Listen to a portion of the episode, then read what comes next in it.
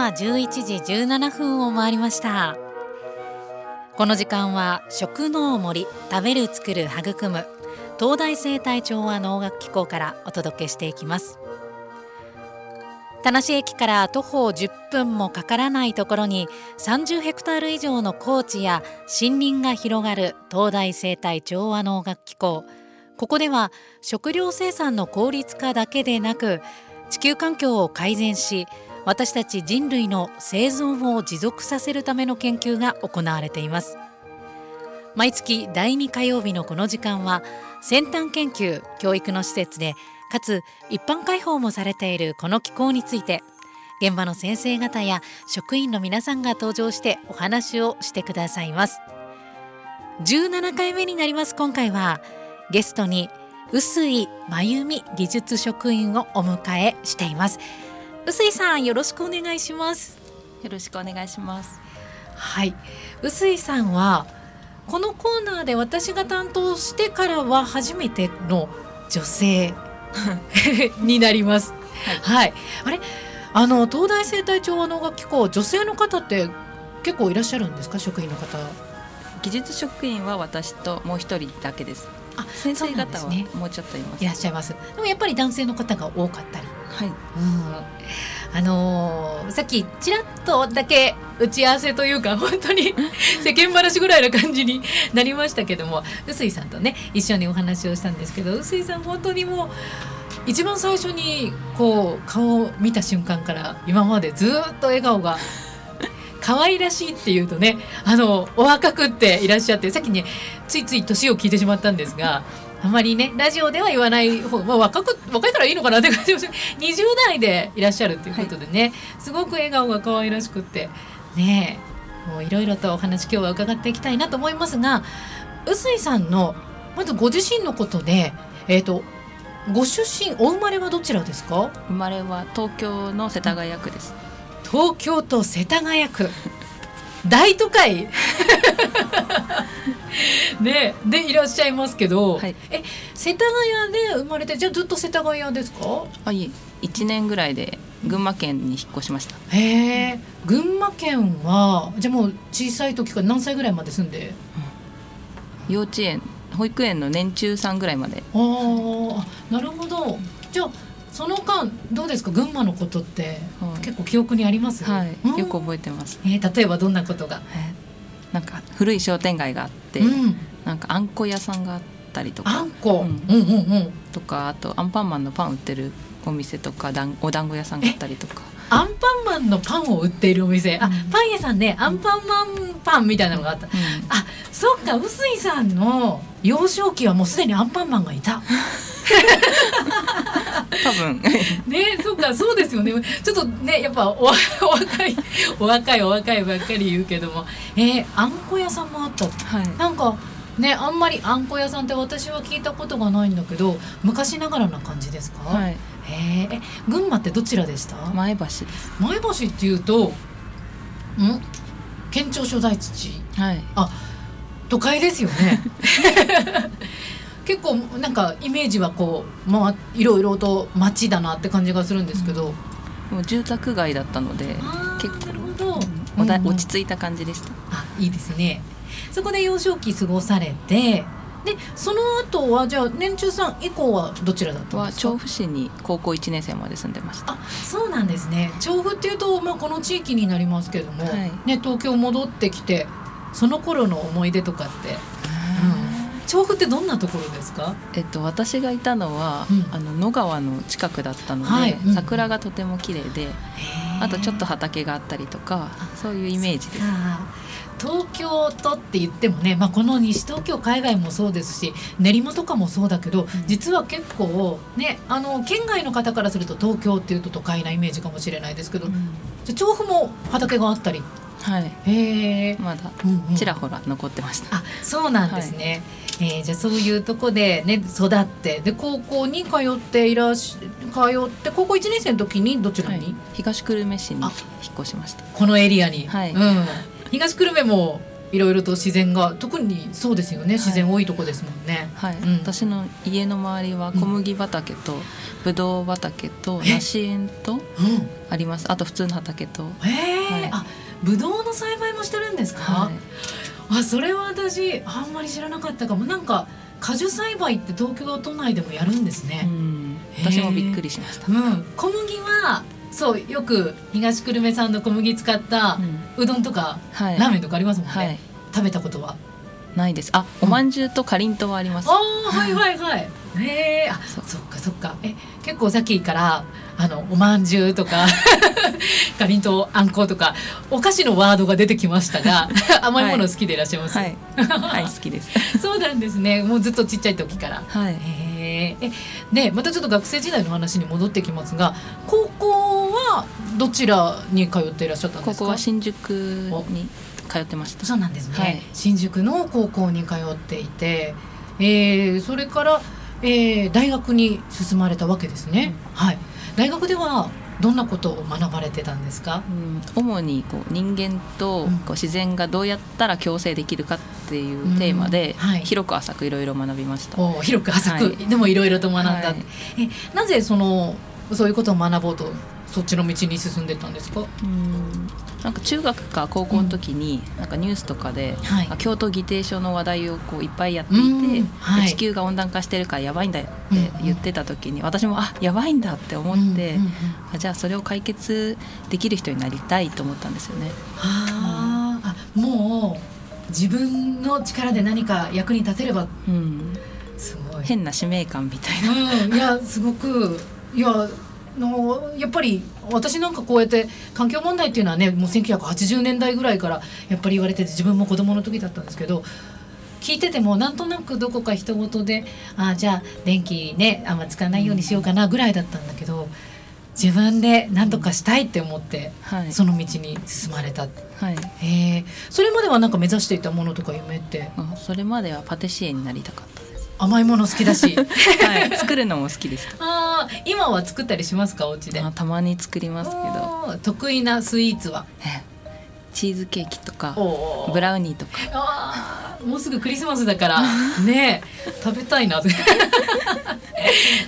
えー、じゃあ大学生の時はいろいろと、まあ、広く浅くっておっしゃっておりましたけれども、うん、ね環境についても環境問題についてもいろいろと学ばれてたはい、どうこう細かく聞いてってもいいですか、はい、その、うん、えっ、ー、と農村社会の問題とか林業とか、野生動物の管理とかあとはこう NPO の話とか、はい、あとはあの本当に細かく農業土木とか、あの水利学とかなんか川の話とかいやなんか生物の話生態系の話とか植物の話とか。えーいろんなこと学びましたそうか環境問題って言っても本当にいろいろな切り口多岐にわたってるわけですね。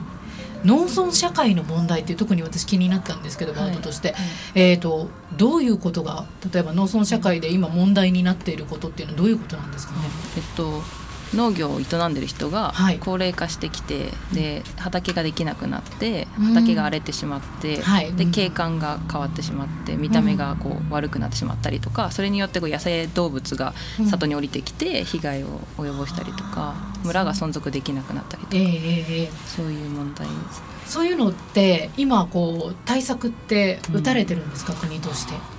多分こう農村に移住しようとかあとは野生動物のこう管理のためにこう量を狩りをして食べようとか、そういうことは多分細かくやってると思うんですけど。えー、えー、えー、そっか。あの確かに荒れた畑って私もちょっと東北に住んでた時があったんで、あの見ましたね。こうもう全然手つかずになっている畑だったとか、あのいろいろとまた例えばお米作った後に小麦作ったりとかって、うん、ねあ二毛作って言うんですっけ、はい、そういうふうに利用したりもしてたりもするんですけどね、うん、うん、いろいろとそういう農村社会の問題についてっていう部分でも、うん、環境問題広くね勉強されていたということなんですね。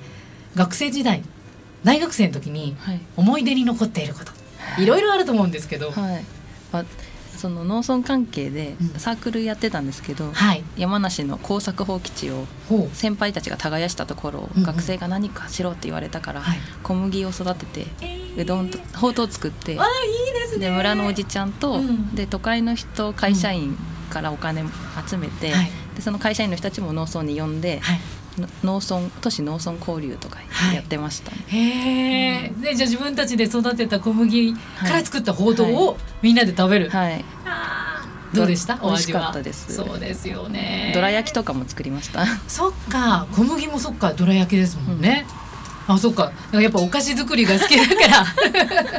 ねえ。えー、いやいろいろとねあの学生時代のお話も伺ってきましたがここで一曲曲を挟んで後半はまた今のお仕事の話などもね伺っていきたいと思いますが今日リクエスト曲持ってきていただいてましたね。はい、はい、どんな曲ですか？あえっとウィーン少年合唱団が歌ってる、はい「命の奇跡」っていう歌なんですけど。おなぜこの曲を？あえっとたまたま、うん、あの来週私の友達がクリスマスコンサートをやるんですけど、えー、それお手伝いに行くんですけど、はい、それで歌う曲だって言って紹介してもらっていいと思って、はい、持ってきました。えー、そうなんですね。じゃあ聞いていただきましょう。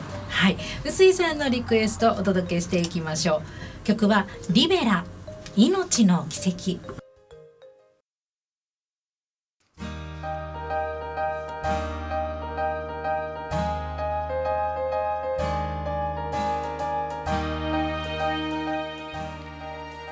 この時間は食の森食べる作る育む東大生態調和能楽機構からお届けしています。え今日は臼井真由美さんスタジオにお越しいただいています。臼井さん後半も引き続きお願いします、はい、さあ前半では臼井さん学生時代幼少期からね、学生時代のお話などなど伺ってきましたが、えー、大学時代でいろいろこういうことを学んだよっていう話までしていただきました。今は東大生態調和能楽機構で技術職員でいらっしゃるということなんですが学校を出て東大生態調和能楽機構にお勤めになるまでの経緯というかどういうきっかけだったんですか、うん、えっとあたまたま、うん、あの東大で欠員があったから入れたんですけれどももともとはあの公務員になろうと思っていてであの環境省に入って、はい、自然保護官レンジャーっていうのになって国立公園で働きたいなって思ってたんですよ。はい。でもこう大学生の時にこういろんな人との出会いがあってであもっとこう人とコミュニケーション取れるように人をこう変えられるような人になってこそこう環境問題って解決できるんだなって思ったからあの自然保護官になると山奥に勤務になって多分人とあんまりこう触れ合うことがなくなるから、じゃあもうちょっと若いうちにいろんな人とあのコミュニケーション取ってあの関係性を作れる人になろうと思って普通に就職活動し始めました。はい、あそっか。その環境のことって先に見据えた時にまず人といろいろとつながりを持ってっていうところで、で今東大生態調和能楽機構、えーと、技術職員をされているということなんですが主にじゃあいろいろといろんな人と触れ合いながらお仕事をされている、はい、どんな仕事をされてるんですか？私は主に野菜の担当をしていて、はい、野菜を作ってるんですけど、うんうん、あの研究している先生方のお手伝いをしたりとかあとは学生の実習の補助をしたりとかしています。えー、学生さんって言っても多分臼井さんお年近いんじゃないですか？そうですね。どうですか？学生さんとこう日頃触れ合っていて、うん、あ楽しいですよ、うんうんうん、はい、えー、みんなじゃあいろいろと例えばどういう実習をされてるんですか？えっ、と、うん、トマトを植える実習とか管理して収穫までする実習とかあとは大根とか育て外で育てて、はい、で収穫して、まあ、箱詰めまでこうなこうして出荷されるんだよっていう形まで見せてあげる実習とか。ああそっか、そこまでなんですね。本当に最初から、はい、種まきからっていうこと、で出荷されるまでをやるんです、ね、そう実際には出荷はしないんですけど、えー、形だけこうなるんだよって、うんうん、昔は出荷してたみたいなんですけど、えー、はい、あ実際にみんなで食べたりとかもするんですか？なかなか時間ないんですけど、うんうん。つまみ食いして 美味しいとか言 いいですね。ね特にトマトとかもつまみ食いにはうってつけじゃないですか、ね、暑いとみんな学生食べてそれで水分補給して、楽しそう、うん。いいですね。本当になんか人に囲まれて土に触れてってすっごく幸せじゃないですか、はい、うん。そっか。いろいろとじゃあこうやって作付けをしてとね、されてるわけですけどトマトとか大根って多分時期があると思うんですけど、はい。それぞれやっぱずれますよねトマトっていつ頃でしたっけ？夏とうん。秋にも作ります、そうなんですかトマトはい。ああのそうなんだ。農家さんとはちょっと違うかもしれないんです。ええ実習に合わせて作るので、あー。学生がいる時期に種をまいてはい。収穫できるようにしています、そうなんですね。えトマトは外で栽培するんですか？はい、昔は外でやってました。今は新しいハウスができてうん。ハウスの中でやります。あそっか。だからあの夏でも秋でもっていうハウスの中は気温温度温度が変わらないってことですかね、へえいろいろとやられているということなんですね。このえっ、と畑でよく私もこの FM 西東京エリアでよく見かける畑っていうのは、うん。えっ、と栽培何栽培っていうんでしょう？露地栽培ですか？露地栽培っていう、露地栽培以外にもうん。野菜っていろいろと方法がありますよね。多分育てる栽培方法、うん。何栽培っていうのも他にい。っぱいありますかね多分ね。ハウス栽培とか、はいはい。あとはあのー植物工場みたいな、完全にこう気候を調節できる施設で育てたりとか。植物工場というのがはい。へえ東大生態調和能楽機構にも植物工場が、あはい。最近できました。えハウスとはどう違うんですか、うんと温度とはい、湿度とはい。を調節するのと、あとはこう光が太陽光ではなくて LED であやっています。そっか、それはあのーまあ、多分そういう施設普通の農家さんではなかなかないとは思うんですけども、はい。大きい施設とかこういう研究する場所とかにはあるもんなんですか？うんまあ大規模に企業がやっているところはあります。あと研究で。でもあまり普及はしていない。これからっていう感じです、そっか。生産っていうより研究目的みたいな感じなんですかね。へえいろいろとねあの仕事をしながら今、えー東大生態調和能楽機構に入ってどのくらい経ちますか、今5年目です。5年目。5年目っていうともうお仕事も慣れて。そうですね。はい。いかがですか？5年経って。あやっと。うん。まあ半人前ぐらいにもなってないかなぐらいです。いやいやいやいや。えー、でそうすると5年経ってね慣れてきてなんですけどこれからこういうことやってみたいなとか夢とか、夢？うん。そっか大きな夢うん、だったら、まあ、その環境問題のことはあお思い出していろいろ考えていきたいなと思ってるんですけど、農場の中でも新しい作物作ったりとか、新しい技術を学んで、うん。こう学生と一緒に学生に教えてあげたいなとは思っています。うん。あのーその東大生態調和能楽機構の中でもうん。環境問題に関する活動っていうのってされてあのこの前うん。ひまわりプロジェクトって、はい。あれも、まあ、あれですよね。あのひまわりの種からうん。油を取るみたいな、はい、そうです。うん、もう環境活動の一環なのかななんてあそうですね、うん、思ったんですけど、はい、うんうんうん、うん、バイオマスバイオエコロジーというかバイオエネルギーっていうのかな。はいえー、えー、ええー、はい、うん。いろいろと東大生態調和農学機構ではこう年間通してイベントとかもされてますもんね。はい、うん、今後は、えーとまあ、見学会とか、ま、今農場はでも一般開放はしていないんですもんね。はい、うんうんうんうん。はい。えっ、と一般開放また農場が開くのはいつを予定してますか？来年の夏ですね。夏。はいうんうん来年の夏だとそこからまた何か見られる花だとかって。うん。ひまわりは公開ししないかもしれないって言ってるので、はい。まあその先になるんですかね。うん。紅葉とかは見えるかもしれないですけど。いいですね。うん。いろいろとあの言ってもそのお花だとかっていうこう例えば関連会、うんを見る関連会、あと桜を見る観桜会とかの他も市民の方結構ふらっていらっしゃって散歩してたりしません、うん、はいします。うんうんうん。そうやっぱり地域の方にとってもそういう場所なのかななんてますね。はい。いろいろとお話を伺ってまいりましたけれどもそろそろねお時間になってしまいました。最後になりますがぜひラジオを聞いている皆さんに一言。お願いします、はい、今は入れないんですけれども、うん、まだあの自然はたくさんあるのでまた開いたらお散歩しに来てほしいなと思います、うん、はい。ありがとうございます。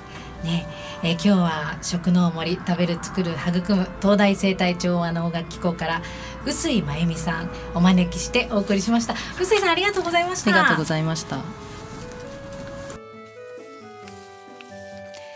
えー、今回臼井真由美さんお招きしてお送りいたしました。次回は1月の10日田無演習林の楠本大先生にお越しいただく予定ですこの時間は食の森食べる作る育む東大生態調和能楽機構からお届けしました。